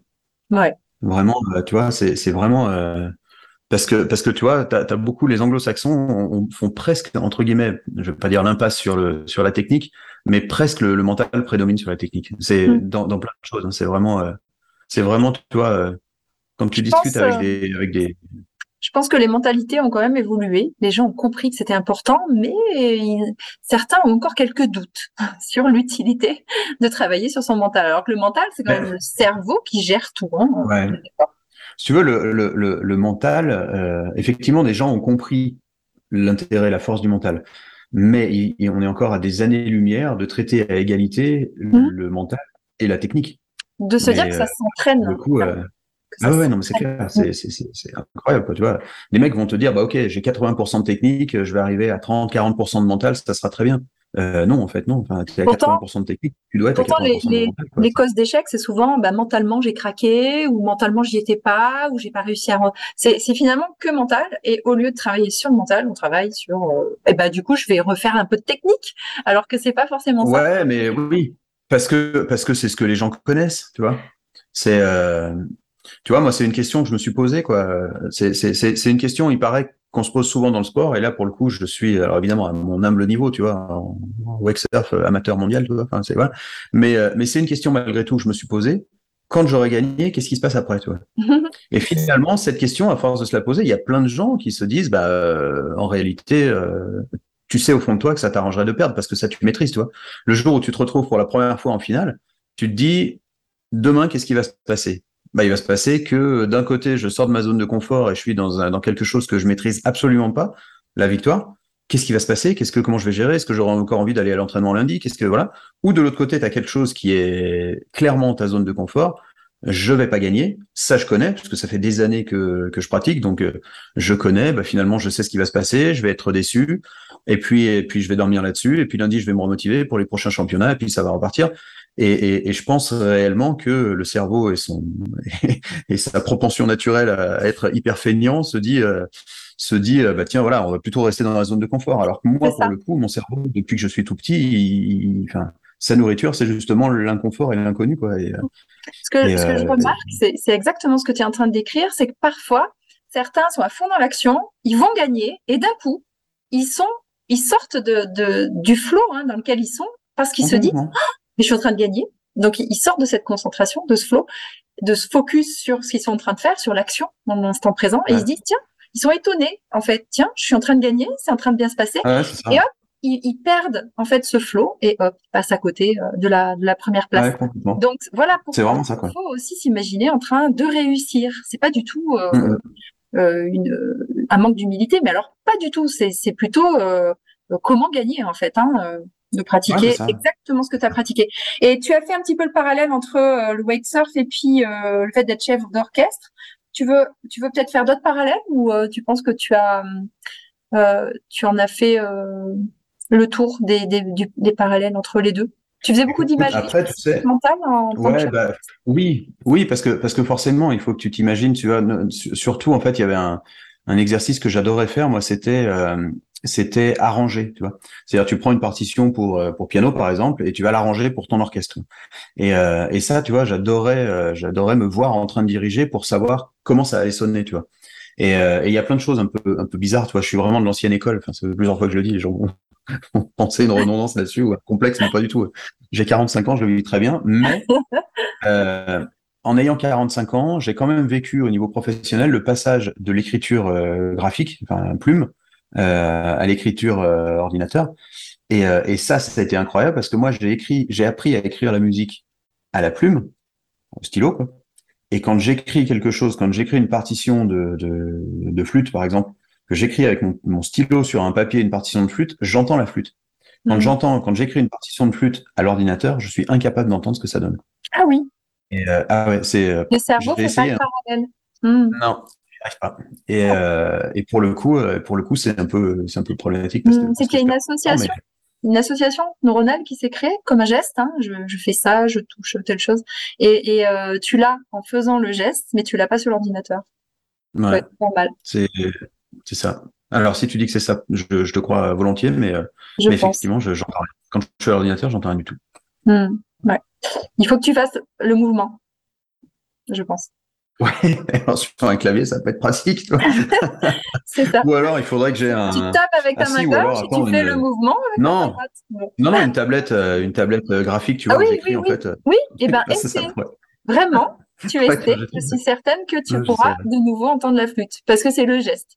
Bon, tu, tu essaies avant la fin de la semaine et tu me le dis. Hein. On, on met un petit mot aux auditeurs, savoir si l'exercice. Après, tu vois, pour te. ouais, carrément, je ferai ça. Il faut que je trouve une palette d'abord. Bon, je vais, je vais régler ça. Je vais Ok. Bon, je te laisse un mais, peu. Euh, mais après, ouais, pour te... ah, allez, ça marche. Mais disons, disons au 10 septembre, ça va. Non, parce qu'après, je, après, je vais, je vais, non, après, je vais oublier. Je vais faire avant la fin de la semaine. Je vais ok, ça marche. Super. Ça marche. Non, euh, après, pour te répondre, euh, d'autres parallèles, je sais pas parce que parce que pour moi, si tu veux, c'est des choses qui sont, en fait, comme tout ça, l'ai, je l'ai, je l'ai développé étant très jeune.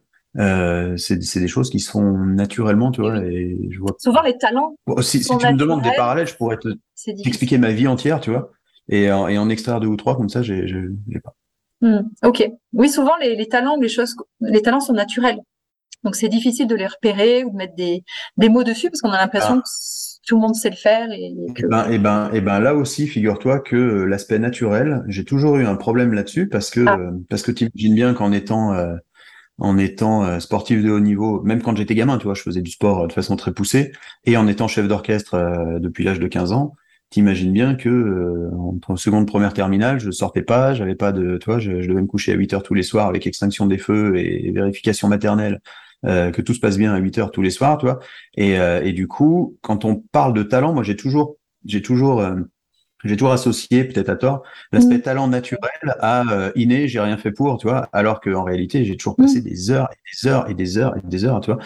Et, et ça, c'est quelque chose, tu vois, je le, je enfin, je le, il y a eu les deux façades, en fait, tu vois. Il y a eu la, la, la, la façade de gens qui venaient me voir en me disant, euh, comme j'étais le troisième du nom, tu vois, dirigé, il y a des gens qui venaient me voir à la fin des concerts en me disant, bah oui, t'as du talent, mais c'est normal, tu t'appelles Kérol. Putain, euh, oui, enfin, je m'appelle Kérol, mais toi, quand t'es en boîte les samedis soirs, moi, je suis en train de bosser, et toi, et oui, oui. Voilà. Ouais. Donc ça, je le, ça, je le vivais mal. Et mm. enfin, je vivais pas. J'ai peu besoin de psychanalyse ou quoi que ce soit, mais tu vois, c'était quelque chose pour qui, qui, me révoltait un peu en disant, mais attends, non, enfin, c'est pas du tout, c'est pas du tout inné, c'est pas du tout, c'est normal. Non, il y a rien de normal là-dedans, tu vois. Mm. Euh, il y a juste du travail, du travail, du travail. Et après, l'autre, je comprenais pas non plus, euh, un peu à contrario presque. C'était le l'espèce de, de mythe un peu que représentait le chef d'orchestre, tu vois, où tu as des gens qui venaient me voir en me disant, mais euh, mais tu as 90 musiciens euh, en face de toi. Comment tu as entendu que euh, le troisième violon en partant de la gauche, il a fait euh, un fa dièse au lieu d'un fa bécart, toi? Moi, je disais, bah, ça, ça, ça, ça s'entend, enfin, c'est normal, tu vois. Et, et, je comprenais pas du tout cette, cet engouement ou ce, ce, truc presque un peu mystique, tu vois, autour du chef d'orchestre. Et euh, il y a quelques années maintenant, je crois que c'était en 2005, ouais, 2005, j'achète une petite voiture, une petite voiture anglaise, un cabriolet. Et à l'époque, j'habitais en Haute-Savoie, et c'est une marque qui se faisait plus. Euh, et du coup, c'est une voiture entre guillemets de collection. Et pour la Haute-Savoie, je me dis que ça serait pas mal quand même que pour l'hiver, j'ai un toit en dur, tu vois. Voilà. Euh, sauf que cette voiture n'était pas livrée, le modèle que j'achetais n'était pas livré avec ce toit en dur. Et donc du coup, mon père me dit, bah, c'est pas grave, achète-en un sur internet et tu le fais repeindre. Ma voiture était grise, j'achète un toit en dur euh, vert, il était vert, vert un peu kaki, tu vois. Et, et donc me voilà parti, je prends rendez-vous et je mets le toit euh, horrible sur ma voiture grise, tu vois, et j'arrive euh, euh, chez le mec, le, comment on dit, le carrossier, c'est ça, le mec, en lui disant, bah écoutez, voilà, il faut me faire la peinture du toit pour que ce soit comme la voiture. Là, le mec appelle son appelle son, son, son employé et lui dit bah cette voiture, il faut la préparer pour vendredi. Euh, tu mettras euh, 42% de bleu, 38% de noir, 22% de blanc et enfin tu vois, tu voilà, le mec lui donne des des, des des, des, des, des, chiffres hyper précis, tu vois. Ouais. Et moi je repars et je connais je connais rien du tout à la peinture et pour le coup l'art l'art picture graphique, je connais rien du tout et Et là, je repars de là, je me dis, putain, mais ma voiture, je vais la récupérer, ça va être un perroquet, tu vois, il va être de toutes les couleurs, n'importe quoi. Et le vendredi arrive, j'étais mais vraiment angoissé, hein, toi. Et j'arrive, euh, j'arrive à la concession, j'arrive, j'ai le carrossier, le toit, nickel, mais euh, vraiment le, la, même couleur, tu vois. Et là, le mec, je regarde, je lui dis mais comment vous avez fait? Il me dit bah comment j'ai fait quoi? J'ai dit bah l'autre jour vous avez dit 38% de bleu. Il me dit bah ça se voit. Ok, bah ça se voit non, enfin ça se voit pas du tout en fait. Quoi, 38% de bleu, tu vois, déjà elle est grise, donc il n'y a pas de bleu, tu vois. Et, euh, et voilà. Et je repars. Et sur la route, je me dis, mais en fait, attends, mais, et là, je fais le parallèle, toi. Je me dis, mais en fait, l'hyper-expertise, entre guillemets, c'est ça. Moi, mm. un orchestre, c'est évident. Quand j'entends ce troisième violon en partant de la droite, la gauche, je sais plus ce que j'avais dit, qui sonne pas, je suis capable parce que c'est mon métier et que j'ai travaillé des heures et des heures et des heures. Mmh. Ce mec-là, quand il voit arriver une couleur, il a tellement travaillé son truc qu'il sait qu'il y a 38% de bleu. Alors que moi, je vois, ah. je vois même pas qu'il y a du bleu dans ce truc-là, tu vois. Du coup, je m'interroge sur euh, quelle définition on peut donner au, mot talent. Euh, tu parles d'hyper-expertise. Cette hyper-expertise, elle peut venir de deux parcours, en fait. Soit celui du travail, du travail, du travail, du travail. Soit celui, peut-être quand même quelque chose d'inné, à la base, une prédisposition et du travail, du travail, du travail. Bah, Est-ce que tu penses que quelqu'un qui, qui, euh, qui n'aurait pas l'oreille musicale peut devenir chef d'orchestre en travaillant, travaillant, travaillant? Oui, alors oui, clairement oui. Oui, ah. clairement oui. Après, tu as quand même des raccourcis. Ces raccourcis, je pense que euh, oui, des prédispositions, ouais, j'aime bien ce mot. Tu vois. Euh, mais, mais, mais, je pense que ces prédispositions, finalement, découlent plus d'un contexte socio-éducatif euh, familial, parental, mm. tu vois, mm. plutôt que euh, quelque chose de, de, d'intra-utérin. Euh. Mais, mais en, même temps, si, parce que tu vois, moi, mon père jouait du piano quand j'étais dans le ventre de maman, quand toi, enfin, et, et pour le coup, moi, je me rappelle pas, donc tu vois, je l'ai pas vécu, mais, mais ma sœur, ma petite sœur, mm. qui est née six ans après moi, pour le coup, mon père a beaucoup joué de piano quand maman était enceinte. Et dès qu'elle commençait à pleurer, il se mettait au piano. Et ça, pour le coup, je me rappelle, tu vois, j'avais 6 ans et ça me, ça me marquait, quoi, tu vois. Dès que, le système ça pleurait, il se mettait au piano, c'était fini, tu vois. Ouais, le système auditif, il est, il est mature euh, à la naissance, ce qui fait que lorsqu'on ah oui, c'est le, ouais, ouais. Je crois que c'était le 3 ou 4 mois. C'est intéressant de s'interroger là-dessus parce qu'après, imaginons quelqu'un qui n'a pas du tout l'oreille musicale. Il travaille, il travaille, mais il lui faudrait deux vies peut-être pour atteindre l'hyper-expertise parce que lui, il n'avait pas cette facilité-là. Ça dépend, tu vois. J'ai j'ai euh, passé quelques jours de vacances avec un ami là, qui s'appelle Môme, peut-être, enfin, où il a il a fait des titres qui sont hyper connus et voilà. Et, euh, et pour le coup, c'est entre guillemets ce qu'on peut, oui, on peut le qualifier de star. Euh, ouais. Aujourd'hui, c'est c'est c'est une star mondiale de la production en, musique électro pour le coup. Mm-hmm. Et euh, et lui, il a une expertise mais incroyable au niveau des batteries, c'est-à-dire que tu lui fais écouter n'importe quel morceau. Euh, de n'importe quel artiste, il est capable de te dire si les batteries ont été enregistrées sur le même enregistrement ou pas. Ah oui. Hmm. C'est-à-dire que toi, des fois, tu enregistres deux mesures, toi, tu fais toum, toum, tac, toum, toum, tac, t'arrêtes, tac, tu refais un autre truc. Et lui, en fait, dans la façon qu'a le batteur de jouer, il est capable de déterminer si ça a été une seule prise ou si ça a été plusieurs prises, toi. Hmm. Et ben lui, pour le coup, il a découvert la musique à 5 ans, ni, sa, ni ses parents, ni, ni qui que ce soit était dans la musique. Il y avait personne dans la musique. Et en fait, il a découvert la musique à 5 ans, euh, comme ça. Voilà, par contre, il a bossé, il s'est bossé. Et aujourd'hui, il a une trentaine d'années et il est, euh, mm. et il a un niveau, euh, niveau d'expertise. Je pense qu'on a oublié un facteur, c'est quand même l'envie, parce que euh, on peut pas bosser sur un truc qui nous fait pas envie. Donc, si on a quelques prédispositions, euh, ça peut quand même nous aider et plus nous passionner que si vraiment on part de rien, quoi. Ouais, je pense, c'est clair. Bon, vois, chers avec juste... auditrices, posez-vous cette question. Hein, on est en pleine réflexion avec, avec Nicolas. si on devait euh, déterminer trois forces que tu as développées grâce à ton parcours. Ce serait quoi? Euh, trois forces. Je l'avais pas vu venir celle-là.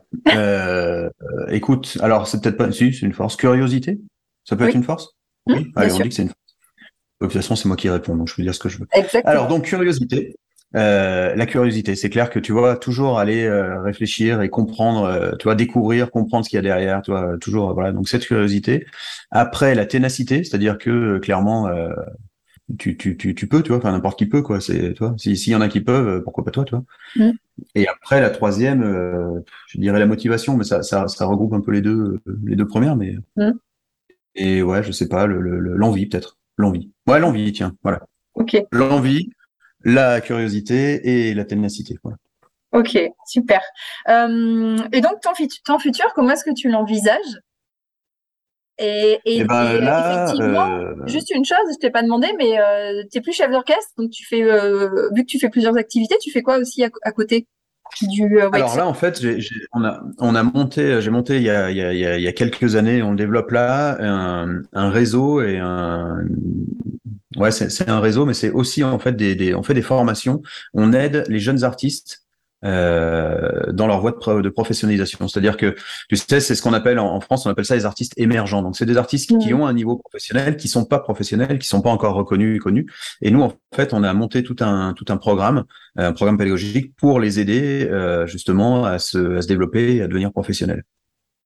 C'est dans ce cadre-là que j'ai rencontré euh, dont je te parlais tout à l'heure. Tu vois, c'est un, un gars qui est euh, qui est sorti de notre euh, qui est sorti d'une des premières promos.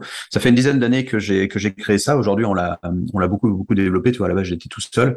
Euh, et aujourd'hui, du coup, euh, du coup, on travaille là-dessus. On est présent dans on est présent dans quatre villes tout au long de l'année. Et en 2021, on avait un stage euh, sur toute l'année. En 2022, on en a eu neuf et on a trois nouvelles commandes pour 2023. Tu vois, donc c'est c'est en mmh. train de c'est en train de vraiment se développer. Et ces, ces artistes-là, si tu veux, on va les former à la scène, donc tout ce qui est mmh. savoir-être. Mmh. Euh, sur des principes évidemment de direction d'orchestre, c'est-à-dire tu vois avec des outils de, de communication toujours dans le même but, si tu veux, le, musicien, quand il est sur scène avec sa guitare, euh, il va transmettre quelque chose. Et cette transmission, comment il fait Pourquoi? Bah tout simplement pour fédérer et pour faire adhérer son public autour de sa vision du morceau. Tu vois, c'est exactement la même chose que la direction d'orchestre. Donc, euh, donc il y a beaucoup de scéniques. C'était vraiment la base du, propos. Et après, on est parti sur tout ce qui est accompagnement 360 euh, degrés, sur l'administratif, sur le juridique, sur la communication, les réseaux sociaux, et voilà. Hmm. Donc voilà, ça, ça, ça, ça, m'occupe bien. Puis, ouais, c'est, euh, c'est bien, c'est, vraiment intéressant. Ok. Et donc ton futur, tu euh, le vois là-dedans? Tu prévois d'autres choses ou euh, Non, non, je le vois là-dedans clairement. Euh, développer cet, cet aspect euh, surf euh, où là pour le coup j'étais amateur et donc forcément depuis cette année on m'a proposé pour l'année prochaine d'être, de passer en semi-pro. Je suis en pleine réflexion. Est-ce que j'ai vraiment envie de, tu vois, tout à l'heure je te disais d'atteindre c'est ce, ce, fameux syndrome de Peters là, jusqu'où t'es jusqu'où t'es bon et à partir de quel moment il faut que tu, tu restes là où t'es toi. Euh, je voudrais éviter ça, donc je, je suis en pleine réflexion. Je sais pas. Voilà. D'accord. Bon, j'ai gagné, je suis content. Est-ce que non, je vais pas arrêter. Hein. Clairement, je vais, je vais continuer là pour le coup. Mais euh, mais euh, mais mais est-ce que je vais chercher à aller encore au-dessus? Je sais pas. Euh, L'avenir te le dira. On te suivra. Ouais, et euh, tu aurais une devise, une citation qui t'a porté jusqu'à maintenant, ou peut-être que tu as envie de partager euh, juste aujourd'hui avec les, les, auditeurs, les auditrices? Ah bah clairement, il y en a une qui est qui est l'adage familial qui a été euh, toute mon enfance durant accroché au-dessus de la cheminée que maman nous répétait chaque jour. Euh, deux points ouvrez les guillemets. Quand on veut fortement, constamment, on réussit toujours. Il paraît que c'est Napoléon, mais euh, voilà. Mais mais clairement c'est ça quoi. Quand on veut fortement, constamment, on réussit toujours. En gros, c'est ça. Très beau. J'imagine déjà les auditeurs et les auditrices en train de l'écrire euh, sur leur porte d'entrée ou au-dessus de, leur cheminée. bah, euh, il y a, beaucoup d'athlètes. Il y en avait un, j'ai oublié son nom, qui avait noté euh, justement une citation comme celle-ci sur son plafond et chaque fois qu'il ouvrait les yeux après une ah nuit, ça lui permettait de voir cette citation comme il irait un jour aux Jeux Olympiques et c'est ce qu'il a porté. voilà. Euh, est-ce que tu veux ajouter quelque chose? Euh, Peut-être que, que j'ai euh, que je t'ai pas posé une question qui pourrait peut-être être essentielle sur quelque chose que tu veux que tu veux ajouter? Non, mais il y a peut-être une petite histoire que je voudrais peut-être te ah. partager.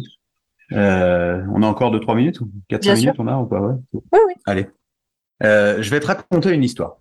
Je vais te raconter une petite histoire, peut-être en guise de conclusion, et c'est une, petite histoire qui m'a, beaucoup inspiré. Je vais, t'expliquer. On se retrouve en avril 68.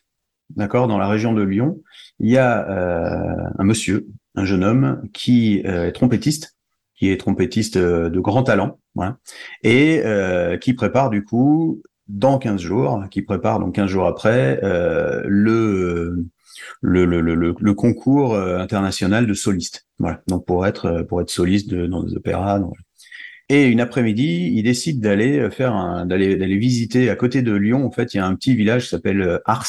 Et dans Ars, il y a le fameux curé d'Ars, Saint Jean-Marie Vianney, où il y a une relique. Et donc, du coup, ils vont là-bas avec ses potes. Sur le voyage du retour, euh, ils avaient une deux chevaux et ils étaient en deux chevaux, donc en 68. Euh, euh, donc la deux chevaux. Il y a un gars qui leur coupe la route et ce gars-là était derrière et, entre, et à l'époque en fait entre les deux sièges de devant il y avait une barre en fer et lui, en fait, dans l'accident, est projeté sur l'avant. Et en fait, cette barre en fer lui explose la mâchoire. Ah. Euh, il fait quelques, il fait quelques mois de coma, euh, quelques jours, quelques semaines, je sais plus exactement de coma. Et quand il se réveille, en fait, il se rend compte que ça, le, non seulement le concours est passé, mais en plus de ça, sa carrière est terminée parce que, parce qu'au niveau de la reconstruction des muscles ou autres, tu peux plus être trompettiste professionnel quand t'as. Quand là là. Donc, euh, tout ce qu'il a fait, tout ce, ce pourquoi il s'est battu depuis le début, euh, depuis qu'il est né quasiment, euh, bah, tout ça, ça, ça part en, toi, ça, s'envole en un claquement de doigts, et enfin en un froissement de tôle d'ailleurs. Et, voilà. Et son père lui dit, bah, écoute, euh, t'es dans la musique, j'ai quelques appuis dans la musique. À quelques kilomètres de là, une cinquantaine de kilomètres à l'ouest, il y a un lycée qui ouvre en pleine campagne. Euh, si tu veux, je peux faire un peu de pression auprès du rectorat de l'académie pour que tu puisses être prof de musique là-bas. C'est une campagne, donc il y aura rien du tout. Euh, enfin il y a rien, il y a, rien, il y a pas d'orchestre, il y a pas d'école de musique, il y a rien du tout. Donc tu prends des heures au lycée qui vient de s'ouvrir et, euh, tu peux créer à côté. Euh, donc ça c'est la première partie de l'histoire. La deuxième partie de l'histoire, en Haute-Loire, il y a une dame qui est euh, sportive, sportive de haut niveau, qui est en équipe nationale de handball euh, qui un jour à l'entraînement euh, se fait une triple fracture du coude. Euh, en résulte neuf opérations en dix ans, donc t'as qu'à voir le, truc. Et, euh, et, finalement, elle fait, un, elle fait un truc et en fait, elle a le, le coude complètement en vrac, tordu dans l'autre sens et voilà. Donc à ce moment-là, évidemment, elle comprend que le hand c'est fini, que tout ce pourquoi elle a toujours vécu et tout sacrifié depuis qu'elle est toute petite, ben du coup ça part en fumée comme ça, pareil, en un claquement de doigts. Et la fédération lui dit, bah écoute, tu habites à Aurec-sur-Loire, donc on est dans la, on est dans en Haute-Loire, mais proche de la Loire, et à 60 km à l'est, il y a un petit village en pleine campagne où il y a un lycée qui ouvre. Si tu veux, tu peux prendre, euh, on peut te, on peut te nommer là-bas pour que tu prennes le, poste de, de professeur de PS, d'éducation physique et sportive. Tu l'as compris évidemment, euh, le, le, le, lycée était le même pour les deux. Le jour de la rentrée, ils se rencontrent, coup de foudre absolu. Et, euh, et, donc du coup, il se marie neuf mois après et quatre ans après, me voilà, j'arrive, euh, j'arrive sur Terre. Le monsieur en question était donc mon papa, la dame en question était ma maman. Et, euh, et ce qui fait que euh, j'ai toujours eu un rapport à l'échec qui était un peu particulier parce que pour le coup, l'échec pour moi, et ce sera peut-être la conclusion, euh, c'est pas ce qui t'arrive, c'est ce que t'en fais en fait, tu vois. Parce que au moment où mon père s'est réveillé, au moment où ma, où ma mère a vu son coude de l'autre côté, euh, il n'y a pas plus gros échec, toi, quand tu as 20 ans, euh, à part, mm. effectivement une terrible maladie ou, ou une mort, euh, une mort imminente, mais, mais en tout cas, en tout cas, toi, il n'y a pas plus gros échec que de te dire que finalement, bah, tu viens de perdre tout ce pourquoi tu t'es construit depuis que tu es tout petit, tu vois. Et en fait, sans le savoir, c'est finalement le point de départ et essentiel à ce qu'ils appellent aujourd'hui leur plus grande réussite. Et, et aujourd'hui, si tu leur poses la question, clairement qu'il n'y en a aucun des deux qui aurait voulu avoir avoir une autre vie que celle d'avoir des enfants, et en, et en l'occurrence ces enfants-là, quoi, tu vois. Mm. voilà, tu vois, on a toujours eu ce, ce rapport à l'échec un peu, un peu particulier en disant que bah, ce qui t'arrive, c'est pas forcément grave, quoi. C'est comment tu vas traiter le, comment tu vas traiter ce qui, ce qui, ce qui se passe, qui, qui, qui, qui prime, tu vois. Mm. Voilà. Eh ben c'est merci. J'ai rien à ajouter. Merci. C'est une merveilleuse histoire. Vraiment. merci beaucoup. J'espère qu'elle va inspirer euh, nos auditeurs, nos, nos, auditrices. Pour terminer, est-ce que tu aurais quelqu'un à nous recommander euh, une prochaine merveille à interviewer dans ce podcast? Euh, bah Celle-là non plus, je l'avais pas vu venir. Attends, une prochaine merveille à interviewer? Eh ben toi, est-ce que quelqu'un t'a déjà interviewé, toi Parce que finalement, tu vois, tu es derrière, mais finalement, on ne te connaît pas tant que ça, finalement, toi. Exactement. Est-ce que ça serait pas, est-ce que ça serait pas rigolo qu'il y ait quelqu'un qui te, qui t'interviewe un jour, tu vois, si tu veux, on fait le match retour, euh, on fait le match retour dans quelques semaines où, euh, bah, prends ton rôle pour une, pour une première fois. J'accepte le défi. euh, j'avais eu cette idée, euh, et, et euh, mon idée, à la base, c'était, euh, que chaque personne que j'ai interviewée puisse me poser une question. Je ne sais pas si c'est euh, totalement faisable. Il y a pas mal de, pas mal de questions. Je te lance la perche. si, tu euh, si, tu me demandes quelqu'un, j'aurais tendance à te dire toi. Et, euh, et après, je règle les soucis, les, les, problématiques techniques, comment ça peut se passer. Mais, mais, si tu veux, je suis prêt à relever le défi avec toi. et eh ben, faire un match défi et, et donc, tu pourras faire partie des personnes qui vont m'interviewer. Génial. Écoute, avec grand plaisir. Super. Ben, merci beaucoup, Nicolas Yves. Écoute, merci à toi. Merci. À bientôt. À bientôt. Merci à tout le monde. C'était Nicolas Yves Kérol, 44 ans, sportif de haut niveau en wake surf et créateur du programme Camp. Il réalise ses rêves et vous invite à découvrir et réaliser les vôtres. Si tu souhaites aussi partager ton talent avec nous, ou si tu connais une prochaine merveille, contacte-moi sur les réseaux sociaux. Valérie Buisson. podcast Les Merveilles.